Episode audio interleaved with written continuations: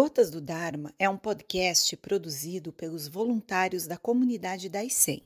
As perguntas a seguir são feitas por alunos durante as práticas virtuais.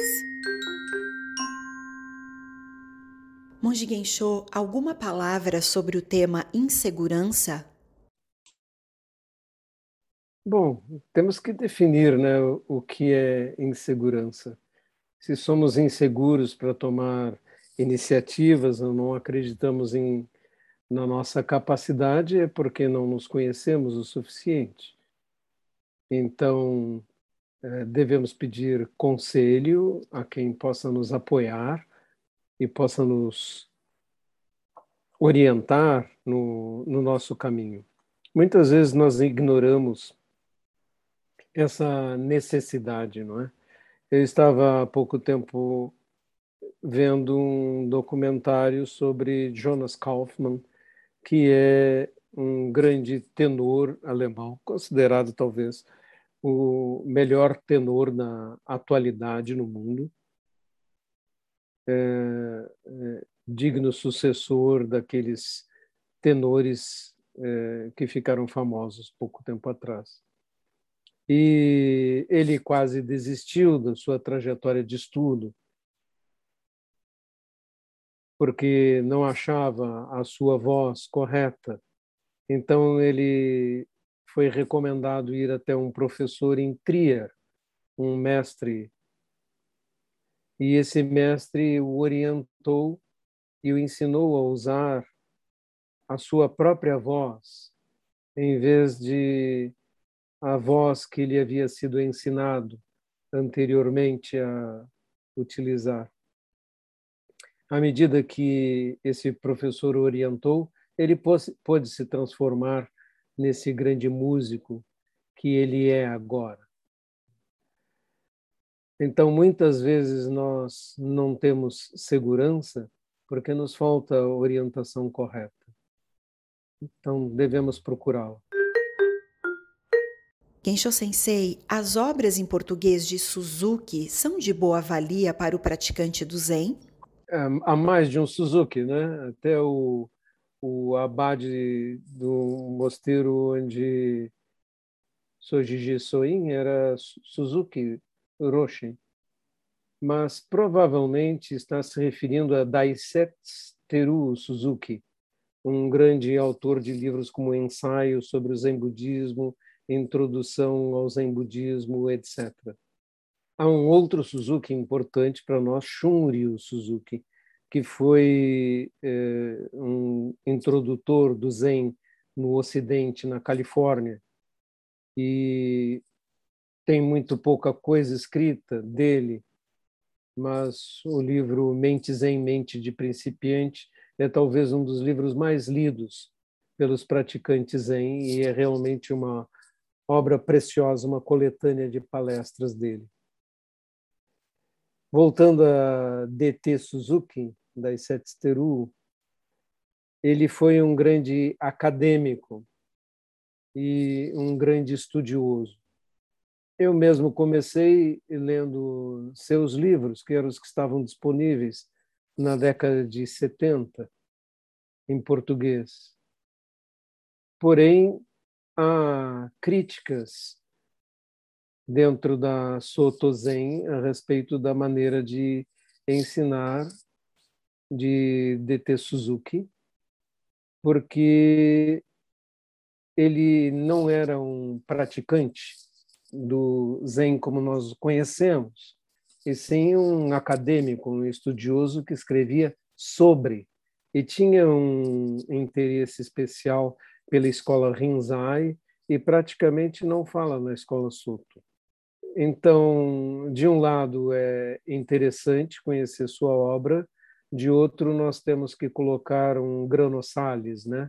um grão de sal de reserva em relação ao que ele está falando, porque ele não era uma pessoa com uma experiência monástica, e sim uma pessoa interessada em examinar os temas do Zen é, com um grande número de citações e pesquisa. Nesse sentido, é interessante. Então, eu recomendaria para os nossos praticantes que lessem Shunryu Suzuki, né? E deixassem DT Suzuki para quando tivessem um conhecimento mais aprofundado e tivessem capacidade de é, colocar esse grão de sal naquilo que estão lendo. Sensei, estou lendo um livro sobre terapia e a autora diz em uma passagem que os budistas chamam um tipo de compaixão de compaixão idiota. Seria como uma atitude que evita balançar o barco para poupar os sentimentos da outra pessoa. O contrário seria a compaixão.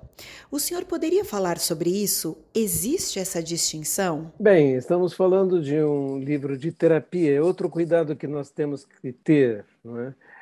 No mundo moderno, o Zen e o budismo têm sido alvo de grande interesse filosófico e teórico, e muitas pessoas escrevem a respeito do Zen, uh, citando conhecimentos do Zen. São conhecimentos de segunda mão. Né? Eu ouvi algo e então eu comento esse algo com a minha interpretação pessoal. Nisso existe um perigo de distorções. Embora quando nós estamos olhando esse arrazoado que está aqui agora, compaixão, que significa não lutar para sacudir outra pessoa para que ela saia do lugar onde está, é, realmente seria errada. Mas quem tem que fazer esse julgamento é um professor devidamente preparado e que conhece aquela pessoa e sabe quando uma pessoa pode ser sacudida e quando não pode.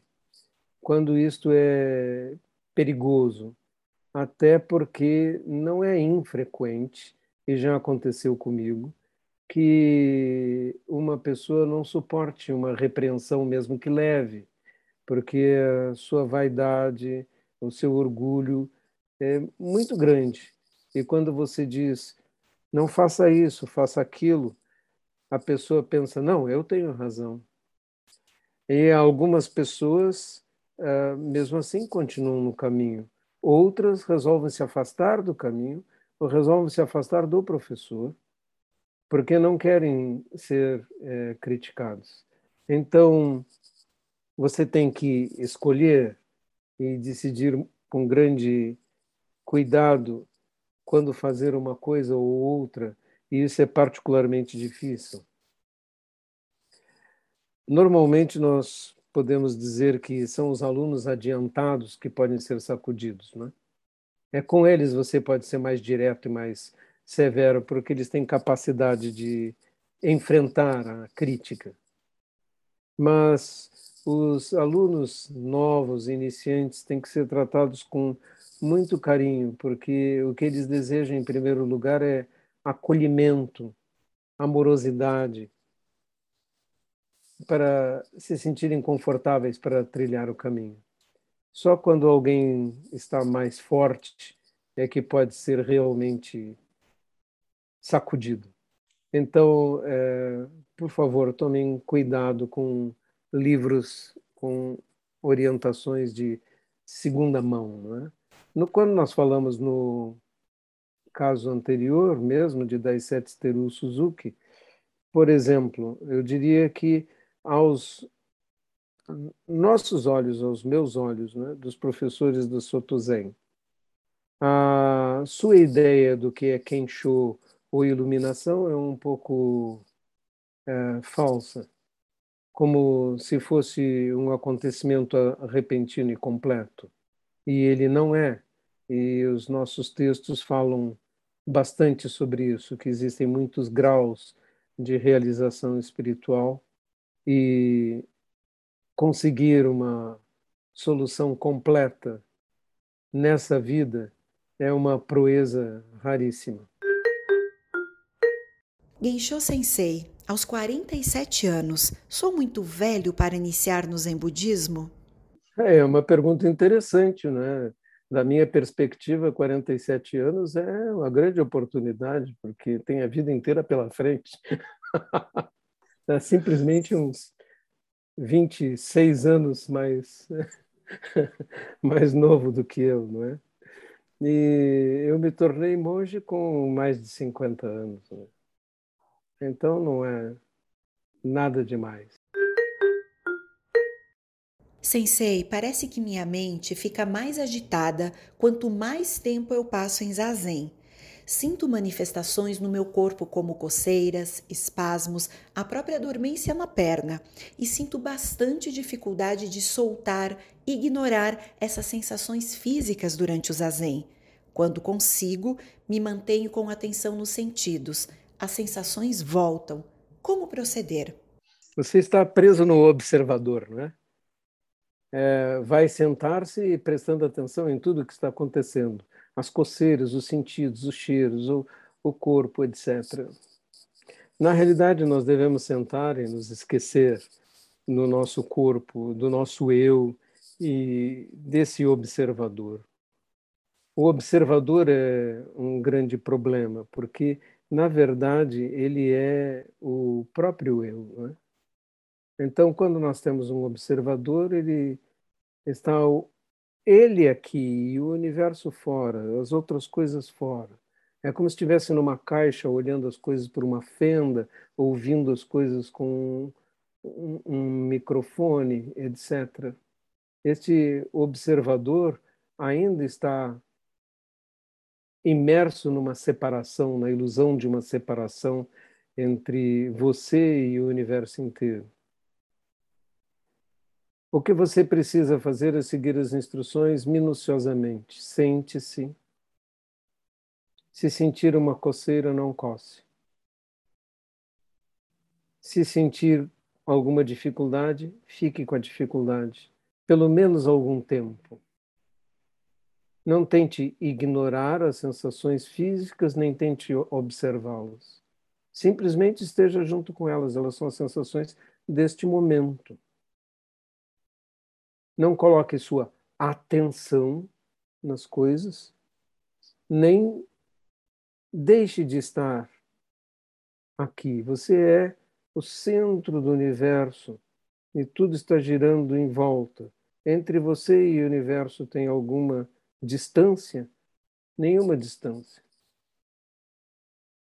Depois esse centro tem que desaparecer e integrar-se a todo o resto. Não existe um você aqui. Quando você chegar nesse ponto de não existe um você, não é perceber ou não perceber.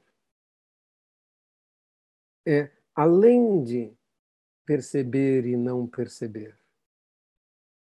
Além de percepção e não percepção. Não afaste, não lute, não faça nada simplesmente seja sentado o universo inteiro, como se você fosse uma pedra parada há milhões de anos, à beira do mar e as ondas batendo. Mais nada. Você está lá, as ondas estão batendo, o vento está soprando. Mais nada. Tempo enfim. Sinta-se assim. E se você perceber que você é isto, então você também é Terra inteira. E a atmosfera gira em volta. Você também é o sistema solar. Você também é a galáxia. Você também é todas as coisas. Entre você e todas as coisas não há distância alguma. Quando você está prestando atenção em uma coceira, você está preso nesse corpo, nesse lugar, naquela coceira. Experimente olhar para a coceira e pensar: não vou me distanciar dela nem um átimo de segundo. E fique com ela, sentindo ela coçar você vai perceber que daqui a alguns instantes perdeu a coceira porque se perdeu em alguma outra coisa para onde sua mente viajou. E essa vai ser uma grande lição. A coceira que estava lá não existe mais. Então, onde estava a coceira? Tudo isso de que você fala não está além de sua mente. É sua própria mente se manifestando. E a inquietação é a inquietação sua, da sua mente, da sua vida. Quando você aprender a sentar absolutamente quieto e a sua mente repousar em paz, em Diana, então tudo isso terá desaparecido.